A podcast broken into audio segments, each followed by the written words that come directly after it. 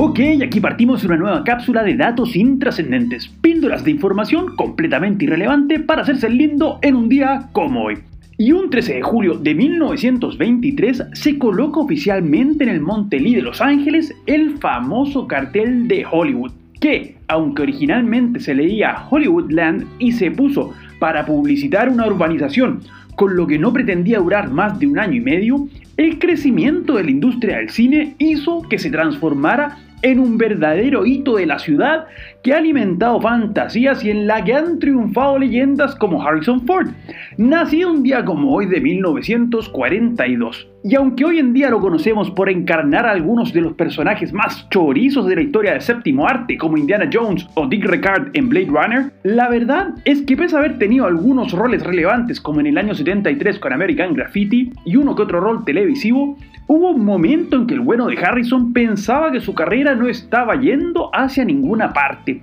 por lo que decidió abandonar la actuación y dedicarse a la carpintería, oficio que estaba desempeñando en la casa del director que lo había contratado para la mencionada American Graffiti, un tal George Lucas, cuando le ofrecieron el rol de Han Solo para Star Wars, papel que le cambiaría la vida a partir del estreno de la película en 1977 mismo año en que un día 13 de julio ocurriría el famoso apagón de Nueva York, cuando tras la caída de una serie de rayos en las estaciones eléctricas de la metrópoli, casi todos los barrios se quedarían sin suministro eléctrico por más de 24 horas, lo que generaría una ola de saqueos y vandalismo en la ciudad en donde se reportaron 1.616 tiendas robadas y 1.037 incendios. Y aunque al menos allá a los delincuentes los detienen, porque también ha sido el día con mayor cantidad de arrestos en la historia de la Gran Manzana con 3.776 personas, las pérdidas generadas para la ciudad ese día por la jornada de violencia se estimaron en alrededor de 300 millones. Una cifra cercana a la que aspiraba a reunir el productor musical Bob Geldof un día como hoy, claro que del año 85, durante la histórica jornada del Live Aid,